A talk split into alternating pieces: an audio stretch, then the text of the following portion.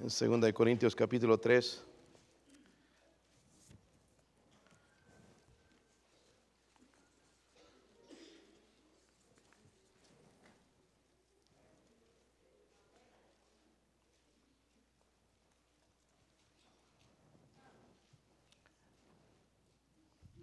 Muchos versículos, hermanos, ¿verdad? Para leer, parados. Entonces vamos a leer nada más del 16 al 18, después voy a tocar algunos de ellos, por lo menos entender qué es lo que, de, qué es lo que está hablando la Biblia. El versículo 16 al 18, yo leo el 16, ustedes el 17, todos juntos en el 18. ¿Lo tienen, hermanos? Dice ahí, pero cuando se conviertan al Señor, el velo se quitará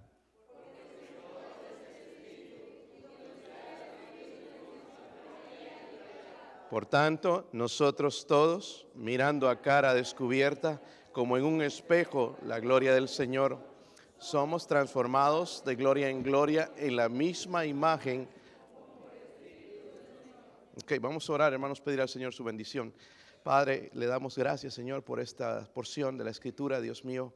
Gracias, Señor, por el poder del Evangelio, Señor, de transformar, de convertir, Dios mío. Gracias, Señor. Ayúdenos, oh Dios mío, a ser transformados de gloria en gloria, Señor, eh, cada día, Señor, y parecernos más a usted, Señor. Ha sido nuestro pedido, Señor, en esta conferencia, nuestra oración, el ser como Cristo. Hemos tomado decisiones, Señor. Ayúdenos, nada más, o recuérdenos, Señor, hacerlo. Es nuestra decisión. Le pedimos su ayuda, su dirección, Señor. Por favor, bendiga este servicio, Señor. Se lo ruego en el nombre de Jesucristo. Amén. Pueden sentarse, hermanos. Pues una de las tácticas, hermanos, de Satanás es falsificar la verdad. Es interesante, hermanos, que ahí también, segunda de Corintios, habla, dice, pero si nuestro evangelio está aún encubierto entre los que se pierden, está encubierto, en los cuales el Dios de este siglo, dice, cegó el entendimiento de los incrédulos para que no les resplandezca la luz del evangelio, la gloria de Cristo, el cual es la imagen de Dios. Uno de los trabajos incansables de Satanás es cegar a la gente a través de religión, a través de mentiras, cegar para que no crean el Evangelio de la gloria de Cristo. Ese es el propósito y eso es lo que Él está logrando en este tiempo, cegando a la gente en diferentes maneras. Pero esto, hermanos, que Dios escribe aquí es lo que estaba pasando exactamente en la iglesia de Corintio, entrando falsos maestros y enseñando falsas o, o un evangelio diferente al que el Señor había dejado. Pero el diablo vio, hermanos, que había conversiones allá entre los gentiles, avivamientos, el evangelio se esparcía, gente se estaba convirtiendo de sus malos caminos, salvos por el poder del evangelio. Entonces tuvo que ingeniárselas y crear un evangelio falsificado, un evangelio que mezclaba la ley y la gracia, la ley y la gracia. el énfasis de este grupo, porque los judaizantes estaban haciendo esto, era sí Cristo, pero hay que guardar la ley. Sí, está bien Cristo, pero también hay que guardar la ley. Enseñaban que también, aparte de eso, que para ser salvo tenías que cumplir la ley, pero no solamente eso, sino que el creyente se podía perfeccionar cumpliendo, obedeciendo la ley de Moisés, lo cual no es cierto, hermanos. Amén. Hay mucha gente que cree que obedeciendo mandamientos va a ser mejor y la verdad es que no. ¿Ok? y en un momentito más voy a hablar acerca de eso. Eh, ese evangelio, hermanos, que ellos estaban predicando se llama legalismo. Era popular en esos tiempos, es popular hoy en nuestros días. Hay iglesias enseñando que tú para ser salvo, sí, tienes que eh, eh, recibir a Cristo o tienes que bautizarte. O tienes que leer la Biblia o tienes que perseverar. Estos son legalistas. O tienes que hacer esto. Hay gente más que enseña que pierdes la salvación hasta por no dar el diezmo. Si eso sí cierto, imagínense la iglesia aquí, estaríamos perdidos, ¿verdad? Eh, eh, eh, y son legalistas, ¿verdad? ¿Por qué? Porque ya desde la caída del hombre, cuando el hombre cayó, hermanos, el hombre disfruta alcanzar metas religiosas. Es lo que le gusta al hombre. Ah, yo hago esto, yo soy mejor por esto. Pero recuerden lo que el Señor dice, que por gracia somos salvos por medio de la fe. Esto no de vosotros, es un don de Dios, no por obras para que nadie se gloríe. Y la verdad, hermanos, es que es mucho más fácil entonces medir la religión que la verdadera justicia, ¿verdad? Eso es lo que la gente quiere ver, pero la verdadera justicia viene por medio del trabajo del Espíritu Santo. Ahora, entonces tenemos que preguntarnos, porque aquí escribe pues a esta iglesia, ¿cómo es que va a refutar esas falsas doctrinas? ¿Qué haríamos nosotros a enseñar a gente que viene y nos dice, ¿a poco tú crees que nada más creyendo en Cristo? Tienes que bautizarte, tienes que ser fiel a la iglesia, tienes que cumplir los sacramentos, tienes que hacer esto y tienes que, ¿qué le contestaríamos? Pues aquí está, hermanos. Es interesante, hermanos, leyendo la Biblia nos, eh, nos enseña cómo podemos refutar esas falsas doctrinas. ¿Cómo lo hizo Pablo? En la Biblia se usan mucho las figuras, hermanos, y, las ilustraciones. So, él va a ilustrar o va a usar metáforas que son comparaciones. Y vamos a ver entonces la primera metáfora que él va a usar. Miren el versículo 1. Versículo 1. ¿Lo tienen? ¿Lo tienen, hermanos? Como que se les acabó la gasolina ya a ustedes, ¿verdad? En la conferencia. Dice, comenzamos otra vez dice a recomendarnos a nosotros mismos, una pregunta. ¿O tenemos necesidad como algunos de cartas de recomendación para vosotros o de recomendación de vosotros? Nuestras cartas sois vosotros, escritas en nuestros corazones, conocidas y leídas, dice, por todos los hombres, siendo manifiesto que sois carta de Cristo, expedida por nosotros, escrita no con tinta, sino con el Espíritu del Dios vivo no en tablas de piedra, sino en, las, en tablas de carne de él. So, la primera metáfora que va a usar, hermanos, para refutar esa doctrina peligrosa del judaísmo, de, de, tratar de ser un legalista, sí Cristo, pero también guardar, obedecer la ley para salvación o el cumplir la ley te va a hacer mejor que otros. Dios está diciendo no, entonces vamos a ver cómo él, cómo él va a refutar esto y lo hace con tres, le dice metáforas o comparaciones, primeramente con las cartas de recomendación. ¿Por qué?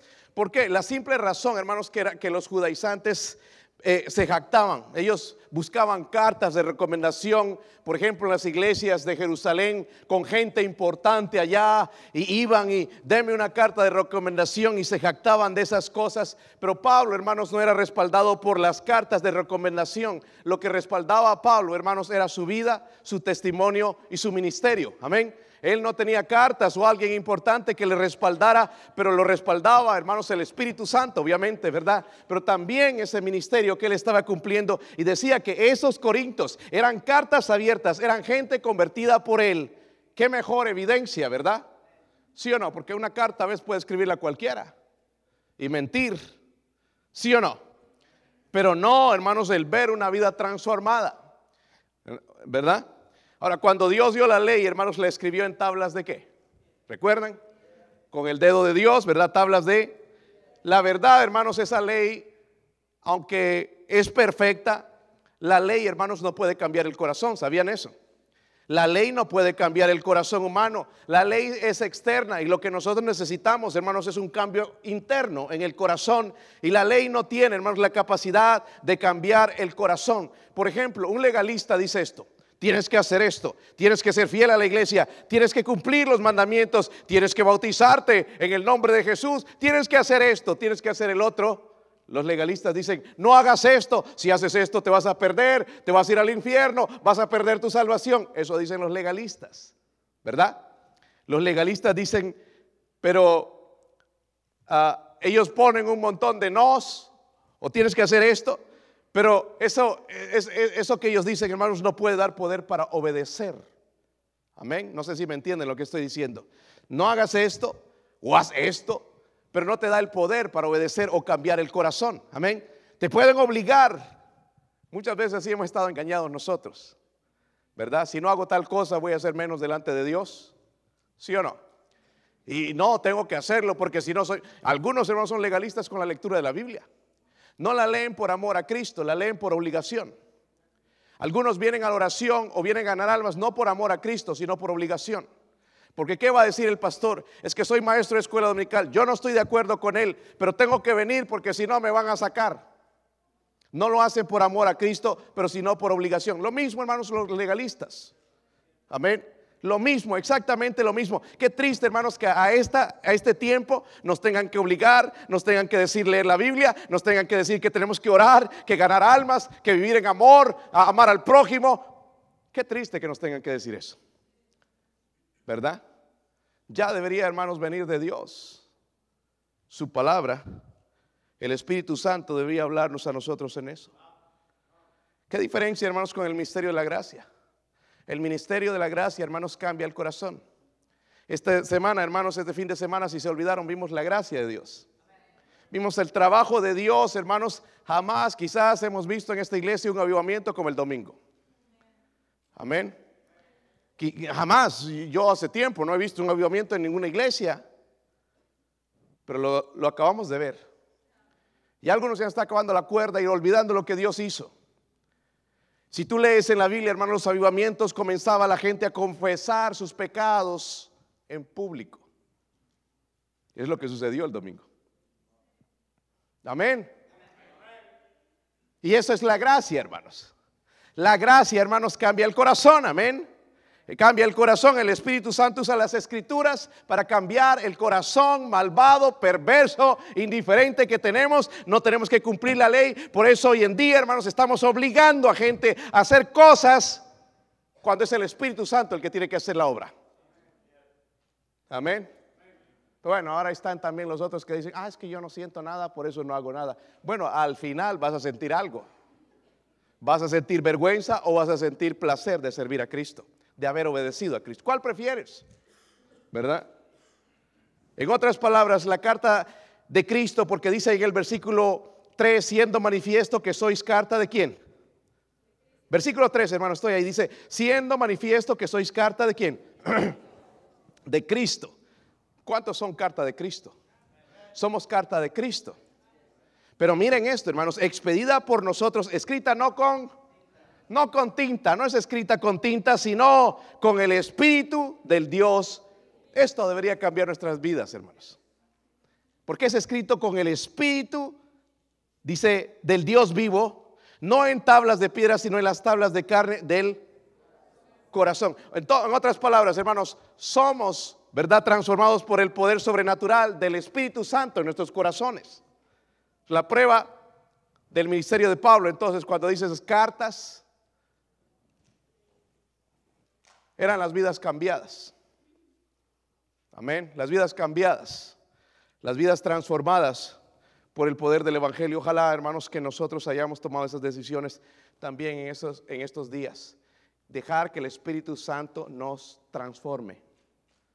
Porque si no, ahí estamos repitiendo, estamos en la misma batalla, ya leíste la Biblia, ya oraste, vas a ir a ganar almas, ya, ya, ya, y, repitiendo estas cosas, hermanos, todo el tiempo cuando nosotros debemos dejar entonces que ese poder, sobrenatural del Espíritu Santo nos transforme.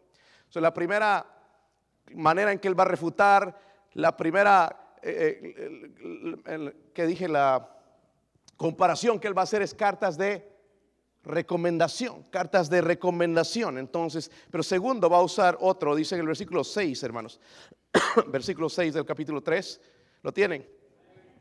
El cual asimismo nos hizo, dice, ministros competentes de un nuevo qué. Noten esa palabra, hermanos, un nuevo. Si hay un nuevo pacto, quiere decir que hay uno antiguo, ¿verdad? Pero dice un nuevo pacto, no de la letra, sino del espíritu, porque la letra mata más el espíritu que. ¿Qué hace el espíritu, hermanos? Y si el ministerio de muerte grabado con letras en piedras fue con gloria, tanto que los hijos de Israel no pudieron fijar la vista en el rostro de Moisés a causa de la gloria de su rostro, la cual había de perecer. ¿Cómo no será más bien con gloria el ministerio del Espíritu? Porque si el ministerio de condenación fue con gloria, mucho más abundará en gloria el ministerio de la justificación porque aún lo que fue glorioso no es glorioso en este respecto, en comparación con la gloria más eminente.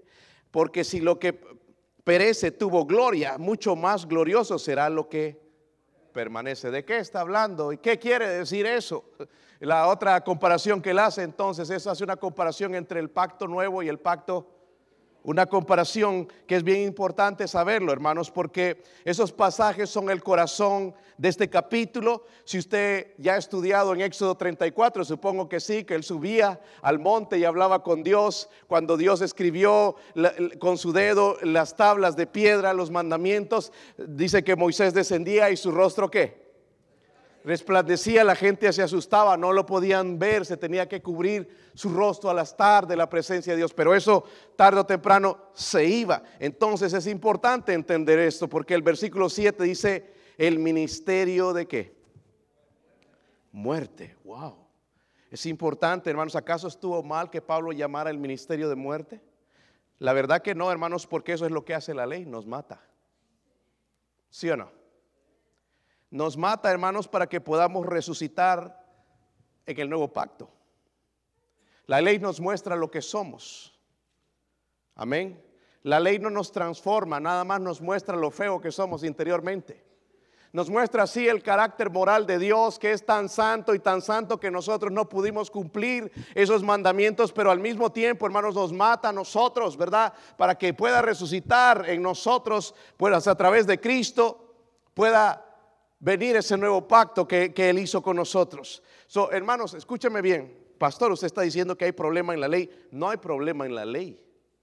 El problema es en nuestro corazón.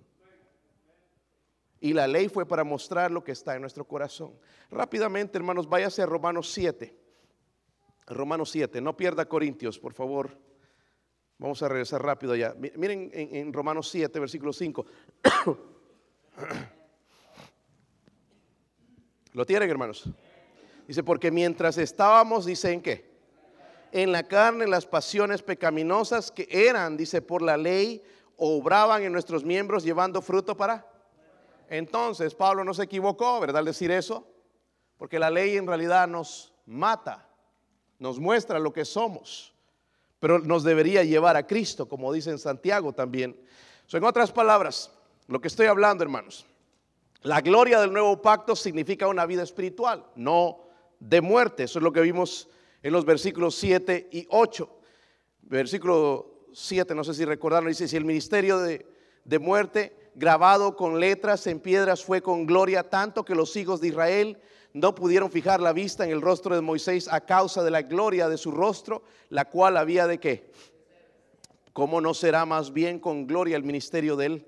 Está hablando ahí del ministerio del espíritu. Váyase a Gálatas rápidamente, hermanos, porque Pablo ahí va a destacar las deficiencias de la ley. Como digo, la ley es perfecta, muestra el carácter de Dios, pero no puede hacer nada con nuestros corazones, no puede cambiarnos.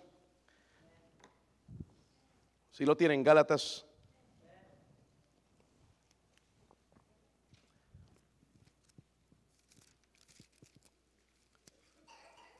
Si lo encontraron, hermanos. Gálatas 2, mira el versículo 16. Esto fue escrito a judaizantes también que habían entrado entre la iglesia de Gálatas, diciendo que Cristo, pero también la, ley. Versículo 16, ¿están ahí? Dice, sabiendo que el hombre no es justificado por las obras de la no puede ser justificado, no importa lo que hagas, si tratas de cumplir toda la ley, sino por la fe de Jesucristo. Nosotros también hemos creído en Jesucristo para ser justificados por la fe de Cristo y no por las obras de la ley, por cuanto por las obras de la ley nadie será justificado. En otras palabras, hermanos, la ley no puede justificar, justificar al pecador perdido. Amén. No puede. Ayer mientras visitaba en una de las empresas, Salió este hombre y me empezó a hablar de la Biblia y me, preguntó, eh, pero ¿por qué? ¿Cómo es eso de que Cristo murió el viernes y que resucitó el domingo? Porque la Biblia dice que son tres días y tres noches y le di lo que yo pienso. Cristo, yo pienso que Cristo no murió el, viernes.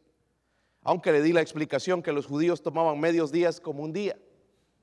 ¿Okay? Pero en mi opinión, no dice en la Biblia, pero para mí murió miércoles o jueves, para que sean tres días y, y tres noches. ¿ok? Pero este hombre entonces yo le pregunté, ¿cuál es el propósito tuyo? Porque tengo la versión esta y la esta y la otra. ¿Cuál es tu propósito al leer la Biblia? Y me dijo, pues empezar a amar al prójimo, la respuesta de los no evangélicos, y eh, hacer bien y tratar bien a las personas. Ese es el propósito de la Biblia, hermanos. ¿Cuál es el propósito de la Biblia? Cristo. Hermano, escúchenme bien. ¿Cuántos han leído la Biblia completamente? Completamente, desde Génesis hasta los Macabeos.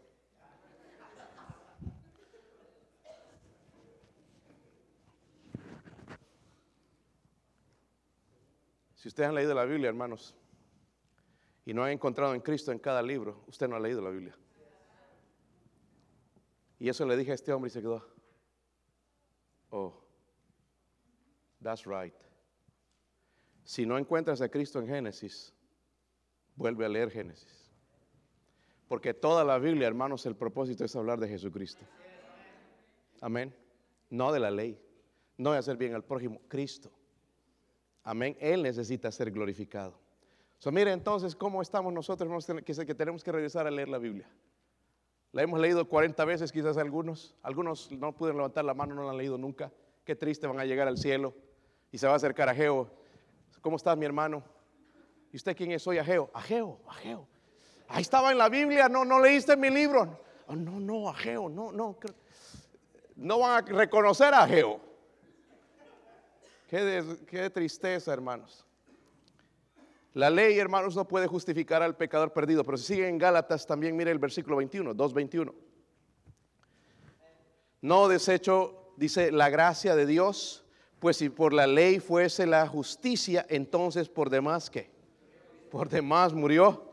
So, la ley, hermanos, no puede dar justicia al pecador, no importa lo que haga, cuanto trate de justificarse, no puede, no puede, la ley no puede. Amén. Miren Gálatas 3, el capítulo 2, es bueno leer este libro completamente. Dice el versículo 2, esto solo quiero saber de vosotros, ¿recibisteis el Espíritu por las obras de la ley o por el oír con fe? ¿Cómo se recibe el Espíritu Santo? Por la fe. Entonces la ley, hermanos, no puede dar el Espíritu Santo. Amén. Qué tremendo, ¿verdad? La bendición que, que ser salvo. Cada vez que leo todo esto, hermanos, me regocijo más en la salvación por el saber, hermanos, que nada de mis obras, porque no había nada que yo pueda hacer para ser salvo, ni justificarme, sino a través de lo que hizo Cristo en la cruz. Ahí en el capítulo 3 también de Gálatas dice el versículo 21. Luego, la ley es contraria a las promesas de Dios en ninguna manera, porque si la ley dada pudiera vivificar, la justicia fuera verdaderamente por la la ley, hermanos, no puede dar vida. Cristo da vida. ¿Sí o no? Cristo da vida. Si hubiéramos traído un sacerdote, hermanos, o un judaizante el día domingo o para la conferencia, hubiera dado buenos consejos, buena filosofía, pero no hubiera dado vida. Y tenemos que cumplir esto y tenemos que hacer el otro. Oh, más miserables no iba a sentir porque no podemos hacerla. Por eso hay tanto cristiano frustrado, donde no está obrando el Espíritu Santo, sino está obrando nada más su conciencia. Cuando es el Espíritu Santo, hermanos, que debe ir transformándonos y convenciéndonos y convirtiéndonos y transformándonos. Y eso es lo que exactamente está tratando de decir el autor aquí. So, cuando hablamos, el versículo 9 y 10, creo, no sé si lo leímos en Corintios, hermanos. Dice ahí, porque si el ministerio de condenación fue con gloria, mucho más abunda en gloria el ministerio de qué? porque aún lo que fue glorioso no es glorioso en, este respecto en comparación con la gloria más eminente, dice ahí, ¿verdad? Lo que está hablando, hermanos, entonces es que la gloria del nuevo pacto significa justicia, pero no condenación. La ley condenaba, pero la gracia justifica, ¿verdad? Amén. La ley no fue dada con propósito de salvación, sino como un espejo. Es aquí donde nos vemos, donde dice, no codiciarás. ¿Y qué es lo que somos, hermanos? Salimos ya, el otro día ya salimos a codiciar cosas. Mujeres y cosas y otras, ¿verdad? Dinero. Y es lo que nos está mostrando este espejo, la ley de Dios, que lo que somos nosotros para llevarnos a Cristo, para que Él sea el que nos transforme nuestros corazones y nuestra vida. Luego en el versículo 11 ahí dice, porque si lo que perece, ¿tuvo qué? ¿Qué es lo que perece, hermanos? La ley. ¿Ok? Dice ahí, mucho más glorioso será lo que, ¿qué es lo que permanece? Cristo, su justicia, su evangelio, ¿verdad? Es lo que permanece. En otras palabras, la gloria del nuevo pacto es permanente, no es temporal. Amén. La ley era temporal. La gloria del antiguo eh, pacto, cuando eh, Moisés descendía, su rostro brillaba, pero luego eh, desaparecía, ¿verdad? Pero la gloria del nuevo pacto, hermanos, dura para siempre. Lo que le pasaba a, Moisés, hermanos, fue tremendo. Y algunos debemos decir, ay, Señor, como Moisés, a resplandecer mi rostro. Pero era temporal. Pero la gloria de Cristo es eterna, es permanente. So este nuevo pacto nos conviene, nos convenía, amén. Amén. Nos transforma, no se desvanece. Luego, hermanos, la otra comparación que hace no solamente es cartas de recomendación, sino habla del pacto nuevo y el antiguo. Pero miren, el versículo 7 va a ser otra comparación más. Están en Corintios, ¿verdad? versículo 7 dice, y si el ministerio de muerte grabado con letras en piedras fue con gloria, tanto que los hijos de Israel no pudieron fijar la vista en el rostro de Moisés a causa de la gloria de su rostro, la cual había de qué. Ahora, saltemos al versículo 12, hermanos. Así que teniendo tal esperanza usamos de mucha franqueza. Y no como Moisés que ponía un qué. Sobre su... ¿Te imaginas a un varón de nosotros aquí con un velo? Dirían, está volviendo el otro. Nos verían raro. Dice, pero tenía que ponerse un velo sobre su... Para que los hijos de Israel no fijaran la vista, el fin de aquello que había de ser, ¿qué cosa? Mire qué palabras esas, tenía que ser abolido, el versículo 14, pero el entendimiento de ellos se embotó porque hasta el día de hoy cuando leen el antiguo pacto les queda el mismo velo no descubierto, el cual por Cristo es quitado. Y aún hasta el día de hoy cuando se lee a Moisés el velo está puesto sobre el corazón de ellos, pero cuando se conviertan al Señor, el velo se... la otra comparación que hace es esto, el velo en el rostro. Amén. lo que va a usar Pablo, hermanos, en este párrafo es la ilustración de la experiencia de Moisés, ¿verdad? Se puso un velo porque la gloria de Dios resplandecía en su rostro, luego se desvanecía. Pero esto lo va a hacer para mostrar la gloria del Evangelio de Cristo, que es mucho mejor. El nuevo pacto en otras palabras, hermanos, la gloria que bañó el rostro de Moisés era una gloria temporaria, como dije hace un momento, representaba la ley, la ley que habría de pasar, pero en su lugar aparecería el Evangelio de la gracia para iluminar el rostro de Cristo con una gloria permanente. Lastimosamente, hermanos, en los judíos, como dice el versículo que leímos, el velo sigue puesto en los judíos, muchos de los judíos. Hay judíos que se están convirtiendo a Cristo, pero muchos de ellos siguen esperando al Mesías, cuando el Mesías vino hace ya dos mil años atrás, ¿verdad? Pero miren el versículo 16 dice, pero cuando se conviertan al Señor, el velo se... ¿Saben, hermanos? Yo leo mucho acerca de esto de la salvación. Porque la mayoría en las iglesias cristianas, hermanos, no son salvos. Honestamente. Hay un velo todavía. Porque dice ahí la Biblia, hermanos, claramente entonces, cuando esto sucede, cuando se conviertan al Señor, el velo se aquí. ¿Por qué? ¿Cómo es posible, hermanos, que cristianos todavía que dicen ser salvos, nacidos nuevos, fornican sin arrepentirse?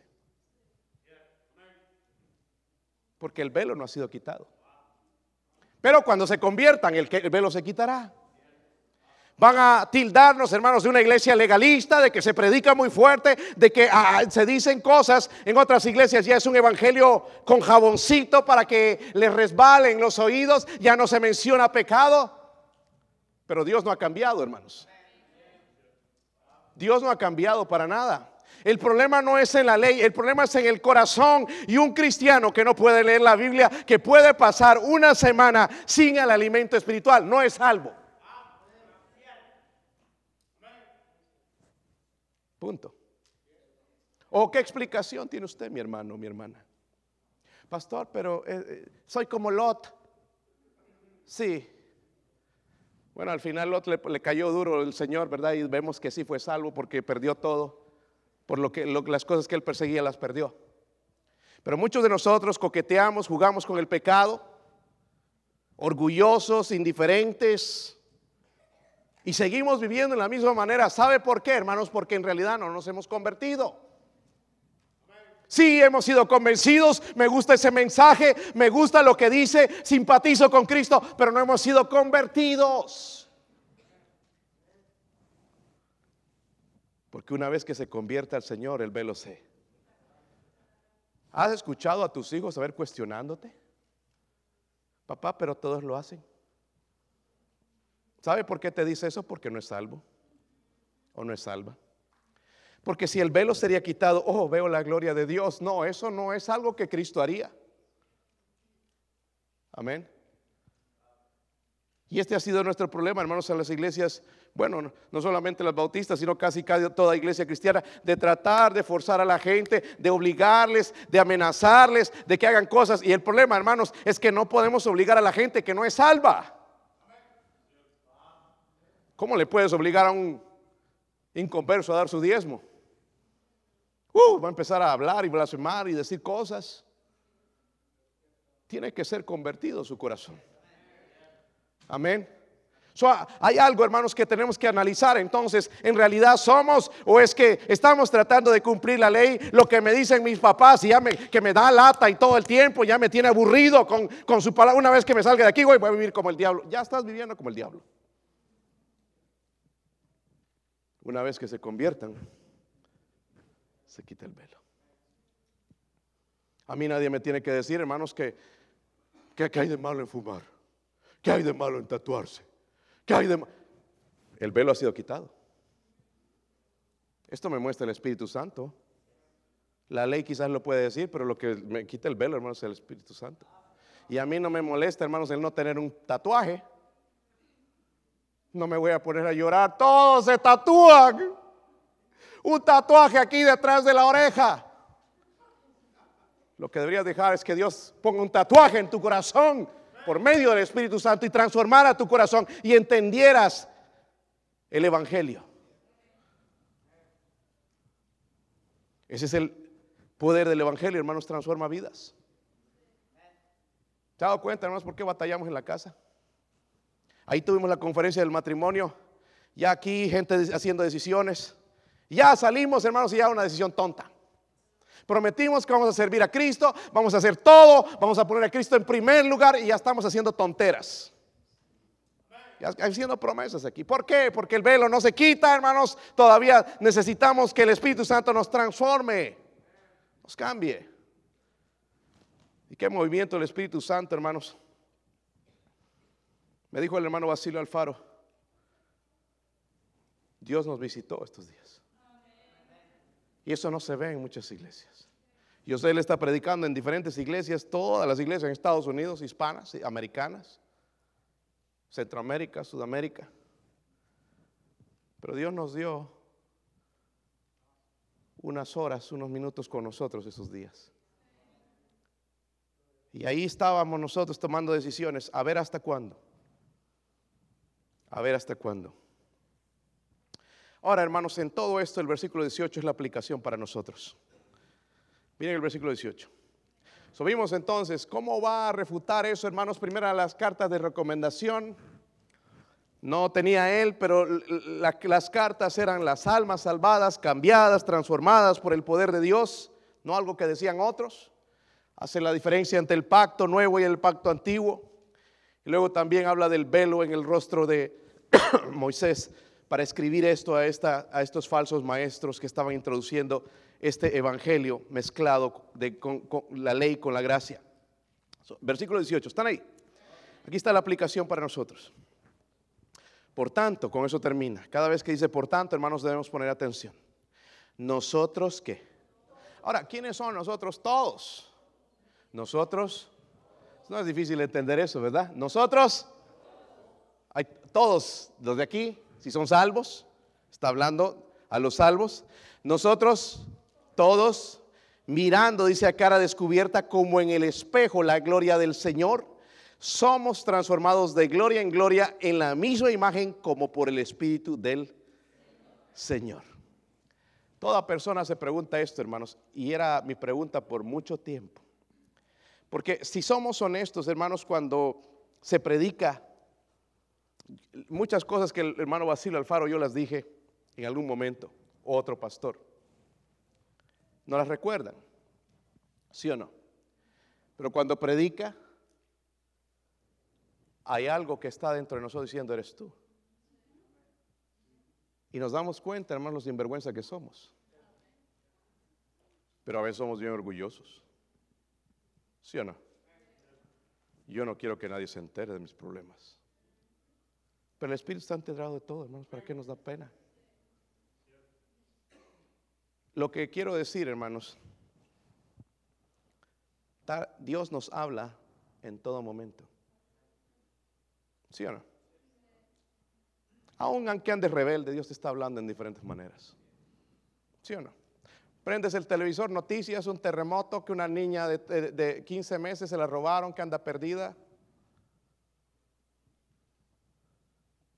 ¿Sí o no? Viene una tormenta, ay, te llevó la casa y el techo y todo, y te das cuenta de que Dios existe. El día Lunes dije, yo llevé tempranito al aeropuerto a los hermanos a las tres y media me levanté para llevarlos. Llego, bueno, voy a irme a la casa a echar una dormida y todo. Va a ser mi día de descanso. Voy a poner mis pies arriba. Me voy a sentar, descansar, relajarme un poco de toda la presión que tuve. Al rato recibo un mensaje. ¿Podrías hablar con fulano de tal? Me llaman de una de las empresas, uno de los managers fulano de tal se quiere quitar la vida. Ok, puedo que hacer es, Señor, ayúdeme. Quería descansar yo, pero mire la vida de este hombre. Fui el martes a buscarlo, hermano, lo, lo, texteé porque cuando gente está amenazando de que se va a quitar la vida hay que actuar inmediatamente. Pero nunca me respondió. Llegué allá y se me escondía. Entonces estoy orando por él para que él no se vaya a eh, quitar la vida, porque si él se quita la vida las cosas no van a ser mejor. Va a pasar al infierno.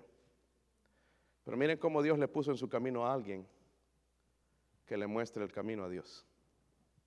Amén, hermanos. ¿Sí o no? Lo mismo hace contigo en un lugar donde tú trabajas. Dios te pone ahí en ese lugar para que puedas hacer de diferencia en esa vida. Mucha gente viene, hermanos, y se pregunta, ¿cómo puedo cambiar? Aquí nos dice, ¿cómo puedo cambiar? ¿Ah? Pues algunos dicen, pues buscando a Dios. ¿Qué, buscando a Dios, ¿cómo? A la manera de los testigos, de los mormones, de los de pentecostal. ¿A manera de quién? Pero este versículo nos dice, ¿cómo? ¿Cómo puedo cambiar? ¿Quieren saberlo? Hermanos que no cambian, ¿quieren saber cómo cambiar? La mejor oportunidad, hermanos, más duradera viene cuando, el cambio va a suceder cuando nosotros caminamos con Dios. Eso es lo que está diciendo en, todos estos versículos, ¿verdad? Amén. Cuando pasamos tiempo con el Señor. Y hay tres pasos en eso. Mira el versículo 18. Mirando a, dice, a cara qué. Mirando a cara. Ahora, ¿cómo podemos tener la cara descubierta? Ahora a los jóvenes les gusta usar mucho esos juris, ¿verdad? Esos gorritos. Se tapan todo, ¿no? Y algunos hacen crecer los pelos así que no sé cómo miran, nada más los ojos sacan.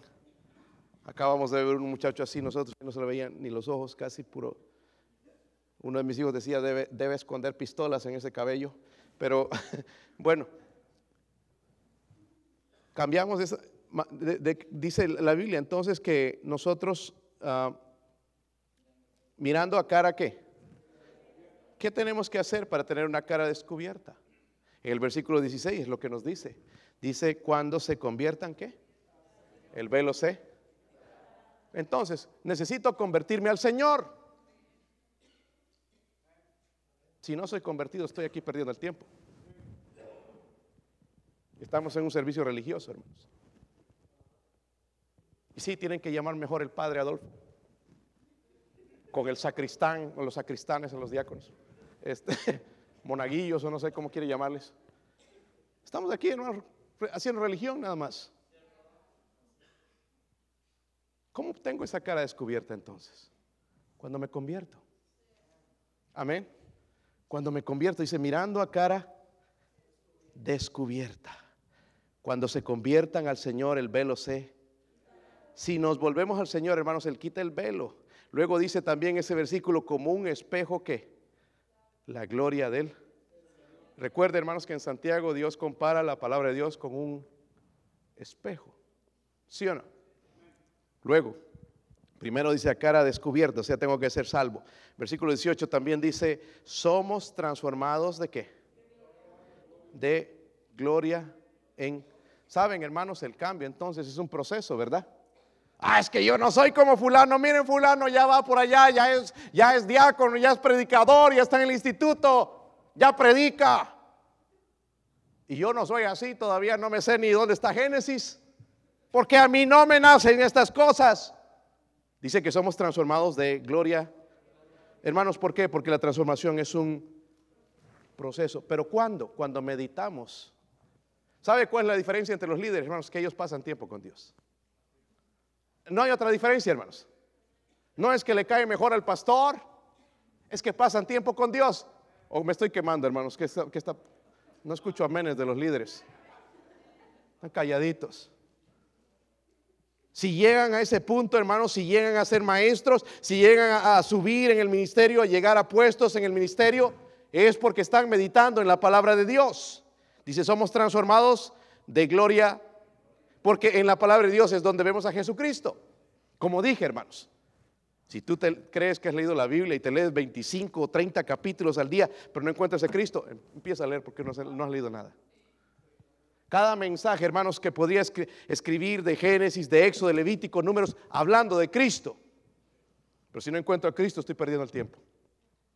No ha encontrado, hermano. No, Por eso no hay transformación. Porque cuando veo a Cristo de cómo Él era, de que nos dice que seamos mansos y humildes de corazón como Él era, nos manda a decir como Él era. Pero lo encontramos, hermanos, cuando leemos, meditamos en las Escrituras. El versículo 18 también nos dice, no solamente mirando a cara descubierta, o sea, necesitamos ser salvos. Somos transformados de gloria en gloria, dice, es un proceso mientras meditamos en la palabra de Dios. Pero luego el versículo 18 dice también como por el Espíritu del Señor. La verdad, hermanos, yo tenía sueños antes de ver aquí todo el mundo predicador. Dice, este, eh, yo decía en mi mente, ah, este lo voy a mandar a África, Japón, China, allá con el coronavirus, eh, este a Guatemala, este, diferentes lugares. En realidad no tenemos eso. No tenemos ni ganas de salir de los Estados Unidos. ¿Verdad? Nuestra gente allá está muriendo sin Cristo. Me escribió nuestro misionero a Bolivia, estoy anticipando ir a Bolivia para predicar el Evangelio. Qué deseo de un americano. Nosotros estamos aquí con el deseo de tener más, pero hay gente que ama a Cristo y quieren deseo de ver más almas salvas. Hermanos, por lo de perdido deberíamos dar dinero a esos misioneros, ¿verdad? Para que vaya a ganar almas si no lo hacemos nosotros. ¿Sí o no? Por lo menos digo, no, si somos cristianos. Pero yo veía esto, hermanos, ¿y por qué no se levantan más maestros? ¿Y por qué no se levantan más, más hermanos que quieran ser urgieres y servir al Señor? ¿Por qué no hay más, más, más predicadores? ¿Por qué no hay esto cuando el Señor me recuerda, hermanos, que es por el Espíritu de Dios? Es el Espíritu que tiene que hacer la obra. Por mucho tiempo yo estuve forzando a la iglesia. Y la Biblia dice que no es a fuerza, es por el Espíritu Santo. Ahora escúchenme bien porque algunos van a decir sí, amén. Pero algunos de ustedes el Espíritu Santo les ha hablado y ustedes han ignorado la voz del Espíritu Santo. Amén. Ay, sí, porque es cierto, pastor, que no es por la fuerza. Sí, pero cuando te habló el Espíritu Santo, ¿qué tú hiciste? Entonces, lo que nos está diciendo que esa transformación es obra de Dios en nosotros no es el fruto, hermanos, de nuestro propio esfuerzo. Siento lástima a veces por los hermanos pentecostales o primos hermanos que, están tratando de ganar su salvación por medio de bautizarse, por medio de permanecer, de ser fieles a la iglesia, de hacer obras, o los católicos que están yendo al cura y confesando sus pecados, y, hoy en el miércoles de ceniza poniéndose una cruz y, y haciendo tantas cosas, o los mormones tocando puertas, o los testigos de Jehová, cuando la salvación se encuentra en Cristo, el Espíritu Santo tiene que tocar el corazón y transformar y tenemos que nacer de nuevo. ¿Por qué no cambiamos, hermanos? Es justamente por esto. Algunos ahí en el versículo 18 todavía no ha sido quitado el velo. Otros se han quedado ahí, hermanos. La Biblia dice somos transformados de gloria en... Es un proceso. ¿Sí o no, hermanos? Cuando yo estuve en college, yo, yo llegué al college, hermanos, y yo era el único, de los estudiantes que no era hijo de pastor o misionero. Todos ahí eran hijos de pastores y misioneros. Yo me sentía así. Y sacaban unas notas, hermanos, sacaban eh, pura A y no bajaban de A. Y yo cuando llegué, hermanos, pura D, C. Estaba aguitado, le digo al hermano Glenn, no, ya estoy por, hermano Glenn, yo creo que me voy a ir, mira, aplazado en todo. Hermano Glenn me agarró, me dio una regañada, me, sentó en la librería, me dijo, mira, eso es todo lo mejor que tú puedes hacer. Sí, hermano Glenn, la verdad es que no entiendo todavía el sistema aquí y, me, y me, estoy aplazando, no sé si voy a poder seguir. Me empecé a llorar como un niño, dije, voy a abandonar. Si es lo que mejor que tú puedes hacer. Bien, es lo mejor, es la mejor nota. Pero si tú no estás poniendo tu mayor esfuerzo, me dice, tú tienes que esforzarte. Vas a esforzarte. Me cambió la manera, me quedé en el colegio, terminé el colegio. Pero todos allá con ah, y yo llegaba, hermano, sé, pero al día de graduarme, hermanos, llegué a tener las mejores notas. El doctor Casillas me, dejó, me dijo, puedes ir obtener un doctorado. Me dije, hermano, la verdad no siento que, que, el Señor me esté llamando a, tener un, a ir a una universidad, a tener un doctorado. Quiero ir y predicar el Evangelio. El Señor nos guió Empezamos en Nebraska. Pero hermanos, cuando yo veía a esos estudiantes, se sabían, hermanos, capítulos completos de la Biblia. Hijos de pastores criados en iglesias. Estudiaban algo, eh, cinco minutos ya se sacaban una. Yo pasaba toda la noche, me acostaba, mi esposa sabe, todo el día eh, trabajando, dos trabajos, estudiaba en la noche hasta las 12 de la noche, a las 5 me tenía que levantar a seguir estudiando, a hacer tareas y aquí, luego el fin de semana prepararme para predicar porque mi pastor estaba enfermo con cáncer y yo tenía que predicar los domingos en la mañana, todo ocupado hermanos, sí. Y me sentía así porque predicaba hermanos y decía unas barbaridades. Ahora me escucho y digo, uy, uy, yo dije eso. Pero cuando escuchaba eso y escuchaba a otros pastores, dije, wow, Señor, nunca voy a llegar a ser así. Pero el Señor me ayudó. Yo he predicado ahora en conferencias de la espada. Me invitan a predicar en conferencias. El, hermano Alejandro Córdoba me dijo, si vas a México, quiero que prediques en la iglesia. El hermano Paul Kingsbury, que es americano, que vino hace unos años a nuestra iglesia, me dijo, el día que vengas, pases por aquí, quiero que prediques en la iglesia. Lo que quiero decirles, hermano, soy bienvenido a predicar en cualquier púlpito de los bautistas fundamentales, por la gracia de Dios pero fue un proceso, trabajo, mucho trabajo, hermanos, mucho trabajo. No fue así nomás que Dios, oh, me escogió, listo, va a predicar. Ha sido un proceso y sigo, hermanos, sigo aprendiendo. Y algunos se decepcionan y ahí se quedan. No es que no avanzo, no, veo avance. Dice, somos transformados, dice de qué. Es un proceso, mis hermanos. Eh, cuando meditamos en la palabra de Dios, vamos a ir siendo transformados y lo dice como por el Espíritu del una vez, hermanos, que es quitado ese velo y vamos meditando en la palabra de Dios, vemos como un espejo y somos transformados por el Espíritu del Señor. Ya no nos tienen que obligar. Ya no nos van a decir, hermanito, salga, deje esos pecados. ¿Se dieron cuenta, hermanos, el lunes? Les dije, ¿verdad? Les advertí.